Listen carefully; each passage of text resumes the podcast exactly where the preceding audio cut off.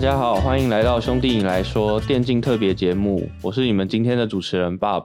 那我们今天一样欢迎到两位嘉宾来跟我们一起讨论一下我们的赛区发生了一些什么事情。那第一位就是转战战旗的主播绿茶。嗯，大家好，我是主播绿茶。那另一位就是我们目前现任的 PCS 主播 JR。嗨，大家好，我是 PCS 的主播 JR。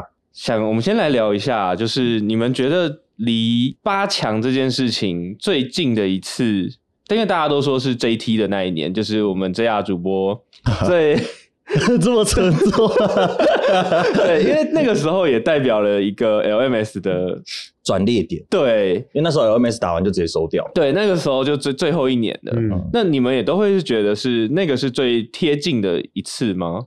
我觉得那是算真的蛮贴近，因为。FOFO 真的很强啊，FOFO 真的很强。对，然后其实他们说不定只要过了 FunPlus 那一关，有可能还可以突破八强也不一定，因为 FunPlus 是世界冠军嘛。哦、但他们其实跟 FunPlus 都打得有来有往。对对，然后就是没办法，最后沉不住气，所以有点像是签运的问题吗？嗯，只能说比较可惜啊，因为我记得那一年 J-Team 也有被越南抓了一场。虽然说是两胜一败开局，他们在一开始的时候是赢了 Splice，然后赢了 FunPlus，然后输给了 GM 一场。但其实两胜一败的第一轮看起来还是蛮有希望。但我觉得我们关我们的赛区就是有点类似这样的状况。我们很长第一轮是两胜一败，对。但是到了第二轮之后，就会战绩没有那么的好。那我觉得这可能也跟世界赛版本适应有蛮大的关系。我记得 Nash 之前也有特别讲过，就是我们在适应这方面的话，好像没有其他人抓版本来那么快。因为之前绿茶是选手嘛，居然提到了这个版本适应的问题。嗯，在当初的时候，呃，因为你也从从夏季赛开始就夜夜上，对，就是夜夜上场了。嗯、那那个时候你就好像是开始有点转战后勤嘛。嗯，那这个也是跟抓版本有关吗？还是我先更正一下，应该是春季赛、季后赛小叶就上场。哦哦，不好意思，不好意思，老是逆袭那个时候，对，老是逆袭，就这个我还有印象。嗯因为春季赛的那时候，其实我们成绩就算普通吧。那时候好像是最第四名进季后赛，然后那时候季后赛就只取四个。对啊，其实前四对我们 AG 科来说是不太好的一个成绩。嗯，然后那时候其实呃打完例行赛的时候就有开，大家坐在一起开一次会。对，然后讨论怎么让我们更好的方法。然后那时候我就跟贝克说，那不如我去当分析师，当我去后面看，然后让叶来打辅助。老三去打 Jungle，嗯，这样子，然后帮贝克分担一点，然后贝克就跟我说，但是我把你换下去的话，我就不会再轻易把你换上来了。然后我也是答应他，我就说好。那你为什么会有这个想法？啊，就是想要队伍好。那时候其实那时候也不会想太多，那时就希望队伍好而已。所以就后来就越走就开始往教练那边的方向发展。然后就慢慢的，然后小叶打得很好，然后就慢慢的就往。分析师教练这个方方向去走。那你自己在当选手的时候，关于抓版本这件事情呢？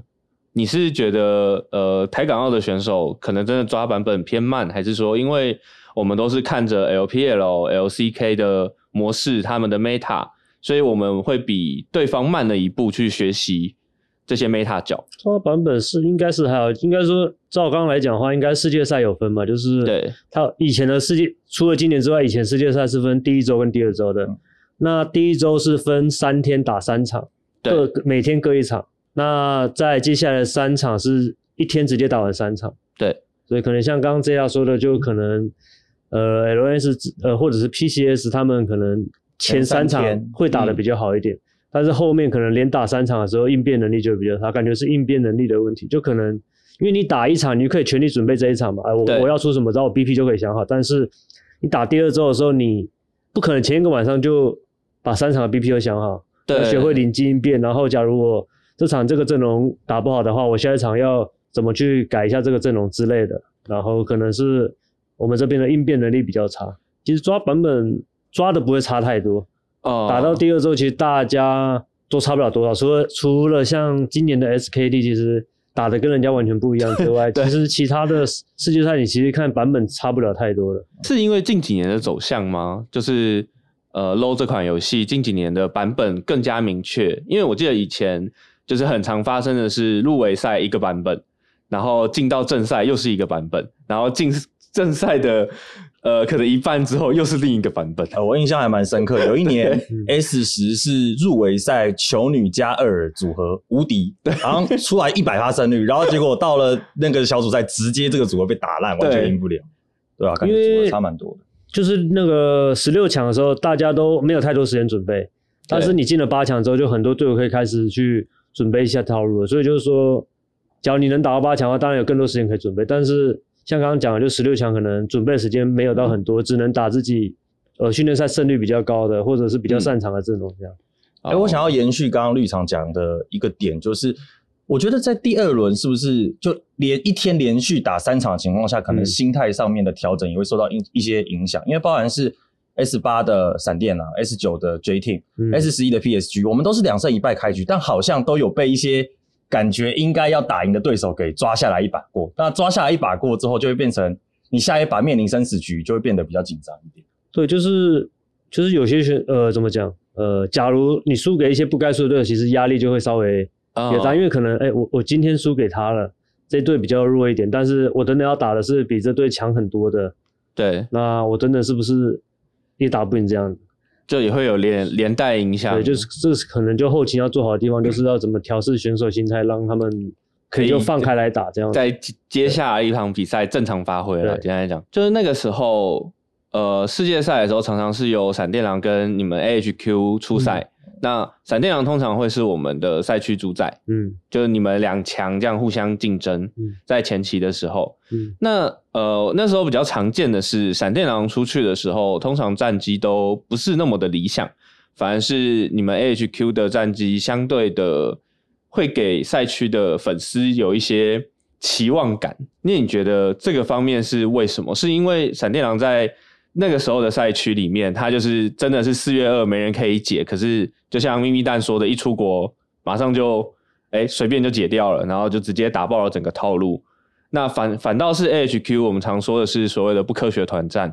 那所以在国外当中，你们依旧可以使用这种不科学团团战的概念去打这个世界赛，是因为这种关系吗？还是其实你 隔太久了？还是其实也不知道，是我们出去要打的比较好。对，我是不知道电狼会不会打的好不好，因为我也没他们出去打，我也不知道他们是。打的怎么样？但我是记得，嗯，我可以帮忙补充一下数据啦。就是二零一六年 AHQ 是三三，然后闪电狼是二四，然后二零一七闪电狼是一五，AHQ 是二四。不过 AHQ 比较让人家印象深刻，应该是那一年有把那个 SKT 给、嗯、有拉下来，对，你们有拉下来。你们想让我想一下？呃，没有没有问题，没有问题。因为那时候我也是在看数据的时候，我也想说，我们赛区的王者出去打，但成绩好像并没有像粉丝预想的这个样子会。比较好，反而是第二名，不知道是不是说，哎、欸，我在想会不会是压力的？对对对，我也在想会不会是因为压力？因为闪电狼他们其实，在联赛内，他们和第二名其实还是有一段差距。对，然后再加上闪电狼他们去打 MSI 的时候，通常都打得很好，基本上就是四强，要不然就是一定四强嘛。所以大家可能对他们的期望都比较高。那我觉得可能无形间会有一点压力吧。但其实，在世界赛，我们两队其实互相训练蛮多的，大部分都五五开了。对，啊、所以都是台港澳赛区，台港澳赛区，所以训练会比较比较好约一点，因为其其他队不一定会找我们训练这样。啊，还是是短期赛的问题啊，因为可能在联赛打的是一个长期，然后可能闪电狼太熟你们，所以会变成说在联赛内会压制。但如果到短期赛和其他都是比较未曾碰面的对手，哦、所以那就有可能，因为我们 HQ 拿的阵容都比较。就一可能一半版本，一半是自己擅长，哦、那可能人家比较抓不透，那可能电脑选的角色就跟世界赛版本是一模一样的，所以就可能知道人家可能比较知道怎么打，然后就像西门角色，人家就比较难抓一点。对对，就突然来一个飞丝，你也不知道怎么打，而且 好像也没办法。而且你知道，知道我就想到一、嗯、一件事情，就是在二零一七年的时候，我记得你们第一轮是 Chowy 上场，嗯，然后 Chowy 拿的就比较偏是版本内的角色，然后反而第一轮没赢，然后第二轮西门上的时候拿一些比较非版本，然后就开始赢了。对，就是那时候是那时候我们就是学那个 SKT 嘛，就轮换中路嘛，嗯，然后那时候就是 Chowy 跟西门，然后那时候就是想说。就看队伍，然后秋雨的优点就是他的中路都是站桩法师，对，打线会有优势。那西门的就可能是团战角或者是支支援边路的这样子。嗯，对，然后就是看打谁，然后哪一场适合谁就谁上场。那时候我记得有点太久了，但我记得应该是也跟蓝紫方可能有一点点关系。就可能蓝色方适合谁，紫色方适合谁，因为谁可以先选，谁可以后选这样。那时候就是我会参考训练赛的胜率之间，然后去看打哪队怎么样。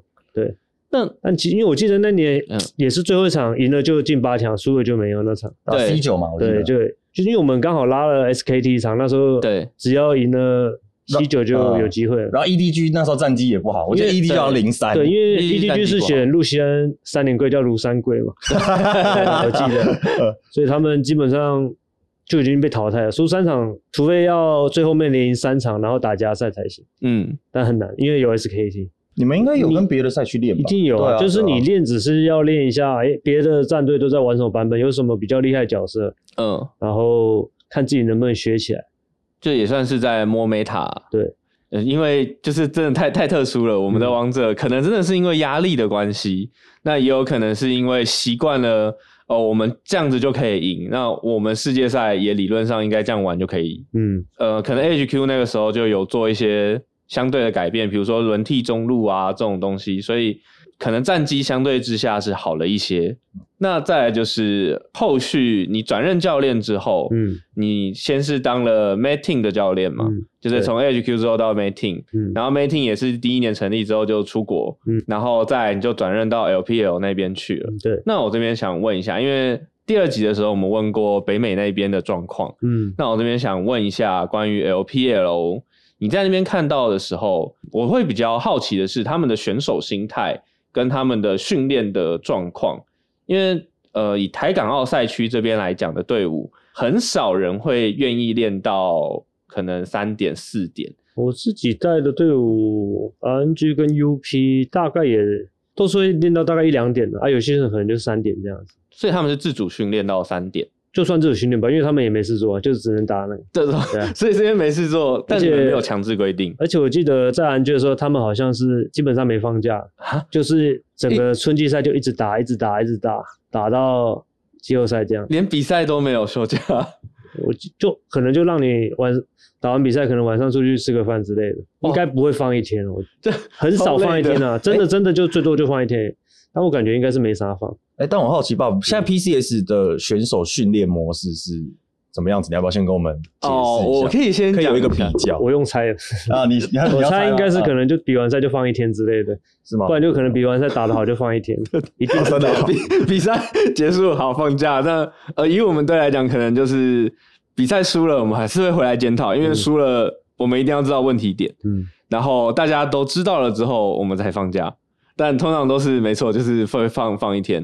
不太确定是不是因为选手没有心血的关系，所以都是一些比较呃成熟的选手。嗯，不能说他们老，就是比较成熟的选手。嗯，那他们可能也觉得这个时间如果拿来休息，效益会更高这样子，所以就有点变成后续的常态。就至少我知道的队伍，他们都是打完然后休，然后再开始训练三天，再接比赛。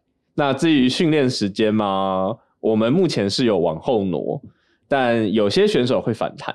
不过目前大家还是照做了。嗯，这边我也想了解一下，就是在因为刚刚有提到新血的部分，那在 LDL 那一边的话，嗯，不知道你有没有跟他们的选手去做过交流？我那时候在 RNG 的时候有去 RNG 的青训 LDL 看过，对，看一下他们的训练情况这样。所以你那你有跟选手聊过天吗？有啊，有有聊过天。那他们给你的心态会是，你就是你自己的感觉到，或者是觉得说，哦，他们真的很积极的想要往一级联赛冲，还是就是哦，我今天就是来尝试看看而已。其实也还好，也还好嘛？就在哈拉这样，他就看他们打的怎么样这样子。哦，所以你没有去了解到那么深。对，他也不会跟你讲说，我就要打到 LD。LPL 怎么样？对啊，我就一定要把那一队干掉。对，因为也不会这样讲。我们二队的有有的人直接放话说：“我把 Rest 干掉，然后我要抢走他的位置。”但有这样子的志向，我觉得也不是一件坏事，代表他很有目标。以我们二队来讲，就是以新人来说，这个都是一件好现象。那呃，因为我从阿奇那边有耳闻到，其实之前台港澳赛区有办过所谓的那个选秀。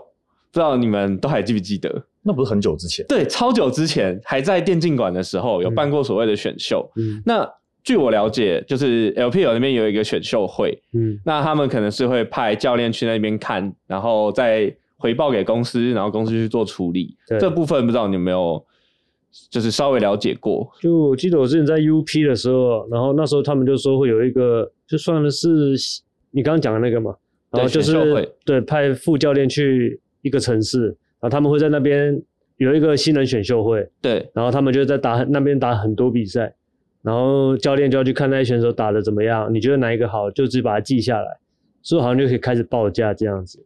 那这个你是觉得对生态来说是好的吗？就是去网罗这些新秀，然后让大家来这样看，然后每一队再抓去做自己的练习。我觉得这样才是好的，因为。游戏嘛，就是一定是越年轻的选手，其实操作会跟反应能力会比较好一点。对，对。但是像 PCS 就是现在就是比较没有新血，就是怎么打基本上都是那些人，就比较少。我记得 PCS 现在新血的招募方式很多都是开表单诶。对，对，对，就是会开一个表单，然后说，哎，你有这个排位以上，然后你几岁以下就可以去填那个表单报。因为就是二队青训的报名模式。对，现在我们好像都是偏向这种二队青训，开个表单说哦，我们招收什么几年以上的选手。以前其实像是呃，可能对于泰港澳来讲的话，LSC 应该会是一个比较好抓人的方式嘛。那你们不会从那边去抓人嘛？就还是偏偏向是大家要自己开表单，主动来填单这样子。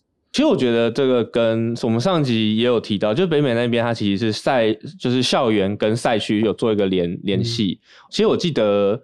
有一年也是有有这件事情，可能那因为它是跟呃次级联赛有关的，ECS 有关的。嗯，那它是 TESL 那边办的校园联赛，然后跟你是有机会去晋级到 ECS 的。这个我不知道两位有没有印象？这蛮久之前的，因为那时候我有在涉猎校园方面的事情，嗯、对，所以我大概知道这个，我可以分享一下这个东西，是曾经有过。嗯，那嗯、呃，如果说现在。台港澳要办这件事情，你们觉得是还有可能吗？就是像刚刚提到的这种选秀，就以这样主播角角度来看，因为其实呃到 PCS，我不能说新血真的到很多，但是其实多出了蛮多新的选手。那有些选手其实都是从校园出身的。嗯，觉得人的话，你要真的办一个大规模的选秀会，可能人还是不太够吧，我自己觉得。而且明年其实就有。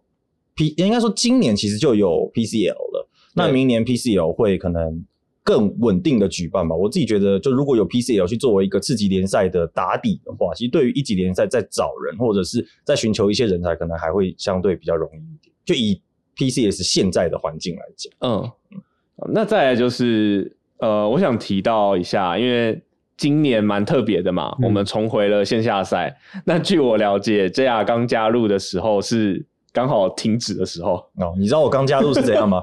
我我第一次播线下赛是二零一九年 ECS 的决赛，在电竞馆播，四月播的，播完之后五月就倒，五月电竞馆就关了，所以那是我播的最后一次。因为我看到，就是你是因为看到了那个双八强，然后让你就很感动，对，很感动，然后想要踏入这个行业。嗯，那可是你好像踏入了之后就。线下赛这部分就卡掉了。哎，其实后面 LMS 还有啦，二零一九年有在三创有办过线下赛，只是那个规模，模很小，而且主播赛评他们是听不到观众的声音的。嗯，主播赛评他是被关在一个笼子里面，然后观众是在一道门的后面，所以你没有办法说，哎，你播了一波很激烈的团战，然后实际的去感受到里面观众的欢呼声。哦，我觉得回馈感。对对对，今年的线下赛就真的很有那种。回馈款哦，我记得在那个第四把的时候，有一个有一个一级炸裂，哎、欸，就、哦、就那个瞬间一级炸裂，哇，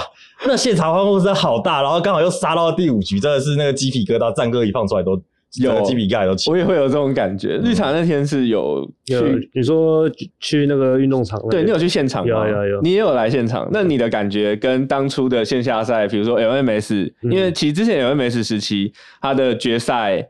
也是会办在比如说台大体育馆，类似像这种比较大的场馆。嗯，那感觉是相同的吗？还是说就一定是差不多？就是打电竞就是要有线下赛，呃，就还是要有线下赛，这样才要打，才是电竞的感觉，不然就自己大家待在房间里面打，有什么意思？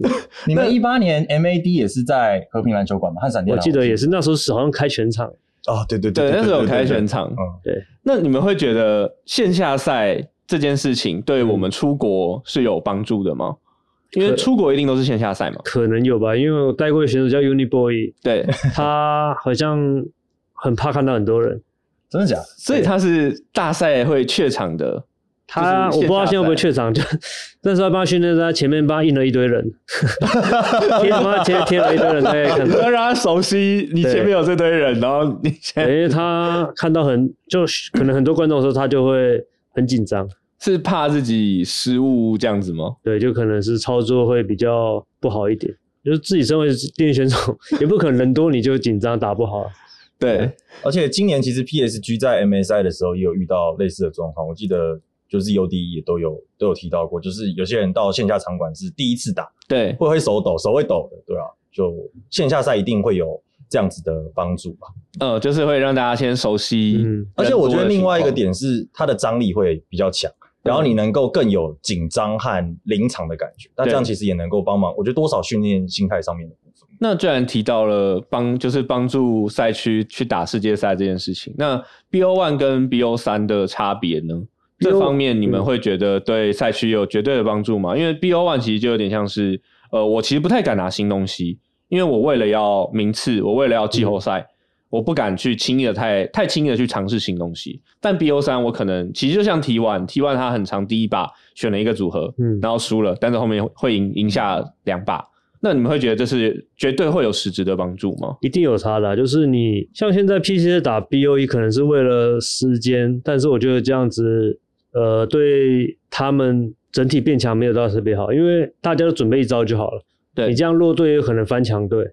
对，但是你打 BO3 的话，我我强队输第一把，但是我后面两把调整过来，或者是对面第一把大招开完了，我后面用 BP 去针对掉之后，弱队还是比较不好翻盘。嗯嗯，对，BO3 弱队应该也比较不好赢。对，弱队比较不好赢。那这样是各有利弊啊。这样会不会出现很明显的？断层，哎，但我说实话，现在就算打 BO One 也出现蛮明显啊，也也有出现断层啊，对。但是你打 BO 三，你才可以开始训练你选手打 BO 三的能那个啊，对啊，就是跟还有教练也要进步啊，因为你打 BO One 那教练前一天就把 BB 想好，就我上去我就照着那个、照着 BB 就好。但你 BO 三对，那我第一把，哎，这个这个选不好，或者是这个角色不好打对面的角色，我第二把要怎么也要让教练去学习应变跟临场能力，然后。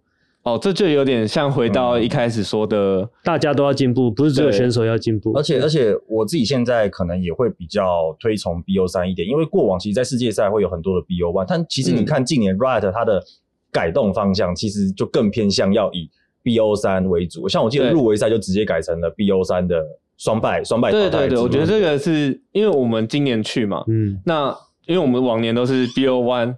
打到底，然后到了季后赛才开始真的有 BO 五然后我们才开始认，才开始去往这方面进步。嗯，可是真的到了实际的时候，又觉得别队好像准备的更充足，就算连北美那一边，可能因为他们以前也有打 BO 三然后一直以来这样下来的。那种经验，嗯，可能还是稍微比我们强那么一点点，嗯，就是你打 BO1 跟 BO3，就像世界赛的第二周，或者是现在的那个瑞士制，对，打到 BO3 的时候，就应变能力很重要，就是要怎么去逼逼选手也要互相帮忙想，然后大家都会进步。嗯，但你 BO1 其实大家前一天想好，就到比赛就照着打就好。哦，所以选手，你们那时候选手也是会跟着教练团一起去思考，而不是单纯的是。想好自己操作要该怎么做。因为我当选的时候，那时候教练还不能上台，那好像好好久，好久，这好久之前了。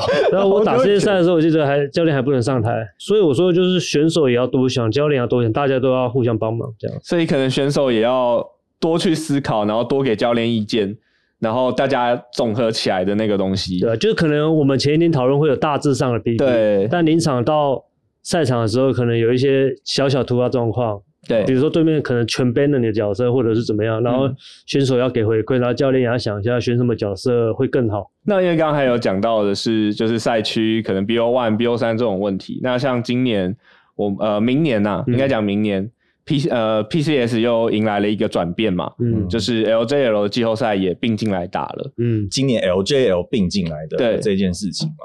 我们以前 LMS 也面临过就是 LST 东南亚赛区并进来的那个情况。那那个时候并成 PCS，我自我自己觉得状况不是很好。因为那时候 LST 和 PCS 的和和台港澳赛区的实力差太多了。像我记得 PCS 那时候有泰国、马来西亚，然后菲律宾，还有新加坡。对，但你会看到成绩最好的可能是泰国。我记得那时候还有一个叫 G Four 的、哦、G4 的选手，可能泰国最强，但他们最强能够打第几名？第六名。为什么能第六名呢？因为他们就是把菲律宾、新加坡马来西亚都干掉，但其实他们没有办法威胁到。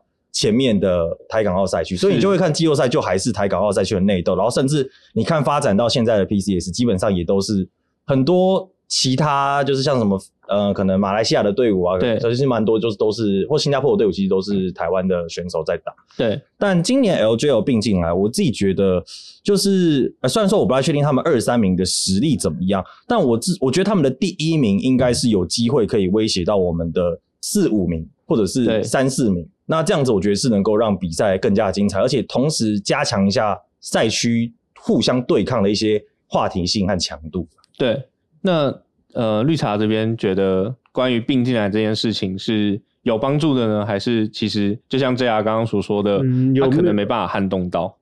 呃，帮助我觉得不会到的，但并好像是可能是没办法，因为 P 呃台港澳赛区这边已经太久没出成绩了，然后市场可能也没有越南那边大。对，所以在 Riot 这边的情形一定是就尽量把这些赛区都合并起来。对，因为给太多票也打也打不到，连十六强都打不到的话，而且那个 那就是结果内容就是比赛内容上面跟主流赛区一碰，好像就直接就直接碎掉，碎掉嗯，就就跟可能今年嘛输给 GODS，结果 GODS 打到正赛直接被打成呃也是直接被打，被打成猪头，对，就是我们今天。我们今年 PCS 两队都遇到 GODS 都是哎、欸，应该是两队都遇到，对，两队都两队都被打打碎，然后结果结果 DS 一到正赛一场都赢不了，好像。他他们他到正赛之后确实。对，其实有其实我觉得有点像是他的套路，就是完全的被摸透了啦，嗯、因为毕竟我们打了那么多把 BO 三，然后甚至最后的还打满，所以我觉得假如真的要改变这种情况的话，合并。能不能好，对我们赛区有帮助不一定，但是要看我们今年就明年可能我们有没有办法先突破十六强，嗯，然后甚至八强，然后为赛区争取，比如说独立赛区或者是多一张门票之类的。你说再回到有点像 LMS 对台港澳的独立赛区，对，或者是两张门票，嗯，或者是直接有一张正赛十六强正赛门票之类的。我自己觉得，如果要并的话，如就是。要增加赛区强度的话，并一些实力比较相近的会比较好一点。那以我像之前 PCS 并 LCO，我也觉得那个效果不太好。像 LCO 打我们的第五名还是第六名吧？是，好像就是 BO 五打了四把，只赢了两把，就总共打了可能十二还是十四场比赛，就是两两个赛季下来也没赛区并啦。你越南它不可能分出来，因为越南市场很大，嗯，然后越南就是独立赛区嘛，对。那你要并谁？LPL 不可能，LCK 不可能。N A 也不可能，都没有没赛区并的，所以在在我们眼中，我们觉得自己还不错，但其实，在人家眼中，我们就是很烂，所以我们要并在一起。就是比较对啊，你刚刚讲的、啊，你这样讲没有错。你刚刚讲别人赛区打我们，可能最多就第六、第五、第四，但是在别人赛区，我们的第一次去跟人家打，连连人家的第四都打不赢，嗯，对吧？那我们要先把看有没有机会先进十六或者是八强，才有办法改变现在。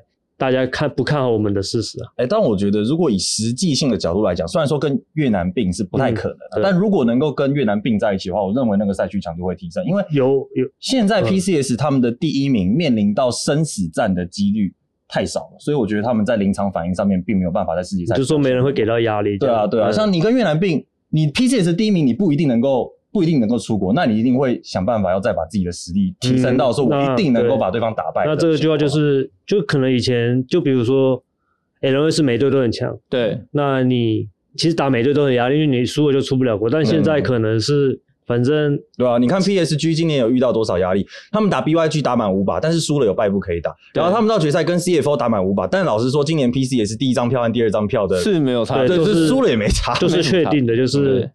就心里有个保底就，就啊，我怎么打都可以去世界赛。对啊，对啊。但是太安逸了，对，就是可能是太安逸了。嗯。然后春季决赛三比零，然后三场比赛没有一场超过三十分钟，直接血虐。那场我播的，我播的第一个决赛，我希望他打满打精彩一点，超速下班。啊，那呃，因为有讲到这些，那我其实也有在看你们的一些文章，像这样，你有参加过蛮多 podcast 吗？呃，我们的对手 PSG 那边的 podcast 啊，有，有，那里面其实 ZOD 有讲到一件事情，就是如果说我们今天把赛区的队伍数缩减，我们的精英会集中，那这个可能会对赛区提升很多，就是到世界赛的竞争力会提升很多。但相对的，就是你的赛区的好看程度可能没有，因为像你那时候有说，你觉得今年就是你那个时候是去年大概去年左右的时候录的。然后你说，哎，其实那年的 PCS 还蛮好看的，因为其实大家的实力都算平均。呃，今年的 PCS 我觉得也还蛮好。今年夏季赛的 PCS，就是大家都是有点平均平均的。但先不论这平均是好是坏，那你们对于缩减，就因为刚刚有提到三个赛区，如果说这是我的想法，嗯、就如果说我们今天三个赛区，我们都去缩减成可能三队四队，然后所有的精英都浓缩在一起。然后把这些资源全部投入到这边，然后三个赛区也都这样做，是不是对我们三个赛区都会是一个最好的状态？然后可能我们到国际赛也会是发挥到最好的。缩减赛区，那就是有一些战队要走，这就是一个假设。对，就是一个假设，就是我们要最强化的话，对。然后我们可能就是一样 LCO，然后 LJL 跟 PCS，当然他的赛制为什么规划这个？我可以未来真的发生了，我们再来谈。但是我我的想法是，如果我们都可以浓缩三个赛区，然后可能一个赛区出三到四队，那我们这样子的联赛品质，我觉得他他这样就会衍生出另外一个问题，就是你要培养新人的空间会变得越来越少，因为新人你一定要给他时间去成长嘛。但你如果都为了成绩，然后就把所有都压缩在一起的话。新人他一定很难一上来就真的超级猛。那如果说他成绩不好就这样被换下去的话，可能要真的养出一些大物新秀就比较困难一点。那就是一样，就是有次级的联赛啊，就是可能跟我们现在一样会有所谓的 PCL。但你这样次级联赛和一级联赛的差距就是超级超级大，然后你可能也就是可能次级联赛参考度也不够，你就不会想要从次级联赛拉人了。哦，然后你就会觉得哦，我一级联赛这些这么强，我干嘛要从次级联赛？拉人这样，绿茶也会这样觉得吗？就是我今天已经浓缩成这样，然后就是上下限差太多了，嗯、还是其实你觉得浓缩这件事情本来就？因为我觉得浓缩听起来就有点不太实际，是因为你一个队伍去找正确的五个人，跟这个浓不浓缩是没啥关系的，其实对吧？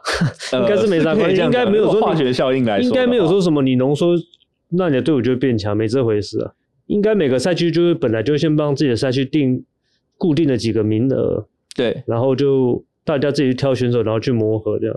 嗯，所以有点像维持现在现况。我不知道现况怎么，但我听起来浓缩就很不切实际。其实我用想了，觉得浓缩不太会跟竞争力感觉没什么关系啊。因为你现在还会打个，比如 P PSG 或者是 CFO，你要队伍强，你浓你浓缩跟不浓缩找的人都是一样的，你不会说你浓缩就可以多签几个人。呃、是，对啊。就阵容其实不会到差多少，对啊，好，现在少三队，那你要从三队里面挑人嘛？应该也不会吧？嗯，嗯，但可能就会变成让他们去重点栽培对象，就是有点像 PCL 的方向。我觉得你要这样浓缩的话，你要浓的很少，就是你可能要浓到剩两队，然后这样 这样你才可以把 好像少过对啊，就就跟有一些文章一样，就什么什么 LC，就比如说 LCK，我现在把全部五个最强的 LCK 找在一起。对，那这种事情就本来就不太可能会发生，就是你要找五个适合的人，然后去慢慢磨合，然后去进步，而不是说全部都用成一堆，不可不又不一定五个在一起是最强的。对、嗯、对，因为我们其实更讲求的是化学效应啊。对啊，我也在想那个咖那个 podcast 节目，你确定我在里面吗？有有有有，我没什么印象。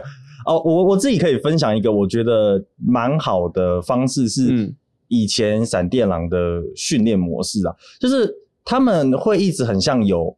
三个比较有经验的人，然后想办法去把比较没有经验的人给拉抬起来。但现在在 PCS 比较像是可能一两个有经验的人，然后再拉三个比较没有经验的人，那这样子压力会比较大一点。像以前闪电狼来讲，呃，可能他二零一六年的时候是 Maple、Casa，然后蛇蛇 NL，然后就是带咪咪蛋嘛。对。然后二零一七年变成咪咪蛋有经验了，然后那时候变成是其他人带 Betty，然后二零一七年完之后变成 Betty 有经验了，然后换其他人再来带火龙，然后就慢慢的把就是能够一直维持住自己的强度这样。那你可以说，哎，闪电狼在世界赛可能表现成绩没有到那么好，但至少。他们在和主要赛区拼搏的时候，是都还有一战之力。像我们 MSI，哦，二零一八年直接一个六连胜，我们都还是跟主要赛区有的一打的。但现在就比较没有这种感觉。像你以今年的 PSG 来讲，就比较变成是好像只有 Maple 一个人在独撑大局的感觉，那、嗯、其他人就在面临到紧张关头的时候，会比较不知所措，比较会怯场一点。嗯、那 AHQ 当初的模式也是有偏向这样子吗？就是可能四带一或三带二这种方式。我们好像也没有没有特别的新的人，就是嗯，他们好像就五个，对，就像是这样，都找最强的这样，都是找最强。那时候找小安跟老三过来，就是 TPS 好像解散还是怎么样的，对。然后觉得他们两个很很厉害，就找他们过来。然后像利弗也是那时候好像是 H K 一还是 H K A 的，对，二队还是什么，有点忘了。然后也是那个那时候我们领队浩克也是觉得他很有潜力，就直接把他找过来了。所以你们都是挑，有点像是以成绩为，或者是潜力哦。对，因为那时候利弗也没啥成绩啊，他就是一个很新人的上单。对，但他但我们领队就把看看得出来他很有潜力这样子，嗯、所以就是有潜力就慢慢招牌，一拍即合的感觉，一拍即合就没有我们我们好像 HQ 基本上没什么新人，嗯。所以，二零一八年的时候，当老人都退役的时候，才会出现比较大的断层，对，就比较断，直接到升降赛。AF，我觉得，因为那时候 AF 也有蛮多人一直在轮替，然后后面直接变 mating 了。哦，对他们其实有新人，HQ 对是有新人，但是因为。那个时候，其实我也有加入 HQ，就是在超竞那个时期。嗯、那呃，其实那时候我一直在想说，为什么你们没有考虑把 AF 的人拉上来看看？有，就是唯一有的大概就是虎下，但是也只打过几把。我不知道问他们为什么连我跟那个 AF 一起卖给妹的，直接打去升降赛。Kino 这样算吗？Kino 尾鱼这样子算？Kino 应该也 Kino 尾鱼算啊，但就是拉的很少。我我自己的。观感啊，就是 AHQ 好像比较少把 AF 的人拉到一级联赛去，基本没，就是因为那时候五个都太强了，应该要这样讲。哦，西门叶、老三、小安跟利福，你要拉人上来换他们，让他们去做人板凳，其实也有点难。嗯，因为电狼那时候会这样慢慢带，是因为刚好那个位置都有空出来。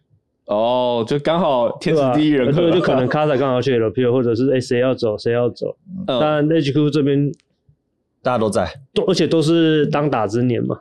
哦，哎、欸，既然提到了他说他们去了 LPL，那其实最近也蛮多消息的啦。嗯，那包含了今年已经回来的 Maple 还有 Betty，嗯，从北美赛区从 LPL 赛区回来台港澳赛区的。嗯，那像他们这样子回回归我们赛区，是否就是会像刚刚讲的这样培养新人会更有帮助一点？我觉得可能有，而且就假如都是知。以前 LNS PCS 的知名选手的话，有可能会让大家会更想要看 PCS 比赛的冲动，嗯，然后可能会增加收视率嘛，收视率，然后再来是他们选手都是有打过很多世界赛跟。呃，各大赛区的经验很有经验，对，很有经验的选手，那他们可能在带一两个新人的时候，还是可以做得到的。对啊，像我，我今年就蛮期待 CFO 和 PSG，他就比较 比较符合在我刚刚讲的那种模式啊，就有经验的人，像 CFO 可能带带顺啊，对，然后 PSG 可能就带一些其他人这样的，没差了。我们这节目播出去的时候，应该已经官宣了，应该是没差，已经官宣了吗？官宣，明天就官宣，官宣，所以所以我现在可以讲。明天就官宣了，没事。呃，明天就官宣，你们不会明天上？哦哦，好像对对对，我想起来了。啊、明年我们就先来看一下 CFO 跟 PSG，我们补来了这这些老将，然后带了他们的经验回来，我们的。台台港澳赛区，嗯，那看他们能不能把我们的这些新血培养到更高一个层楼，然后我们可能再去培养一些更新的人，嗯，那其实一连下来，我只能说，如果今年再没成绩的话，那真的很危险。对，但我我 那真的很危险。像我就觉得感觉就很好看，我就想要、嗯、很想要看卡萨大杀四方，真的、啊。哦，Maple 加 Vt 打卡萨加蛇蛇，感觉就超好看。嗯、对啊、嗯，所以你们的重点会是在开开季赛吧？因为照理讲应该是一二名互打吧。我不知道他怎么排。我往年都是一二名互打，那这样我觉得就蛮好看的。对啊，一定蛮好看的。好，那我们一起来期待一下到时候的比赛。那我大概总结一下，就是呃，我们可能可以朝着刚刚讲到的选秀会的方式，但是可能要排除一下。嗯，职业选手，嗯，就是这些前职业选手们的参与，我们才能有机会可以让这些新血出出来嘛。嗯，那再来就是从 LPL 赛区或者是 NA 赛区回来的这些选手，能带给 PCS 选手更多的帮助。可能包含了抠啊，包含了游戏观念、游戏理念。嗯，其实这个我们在团练上的时候也蛮多碰撞的。嗯，那今天就感谢两位来宾来跟我们分享，尤其是 AHQ 的时期跟 JR 主播一路以来的观察。嗯，感谢你们两位今天来到我们这边玩。那这就是今天这一集兄弟你来说的电竞特别节目，感谢两位，感谢，感谢，辛苦了，辛苦了，谢谢，拜拜，拜拜。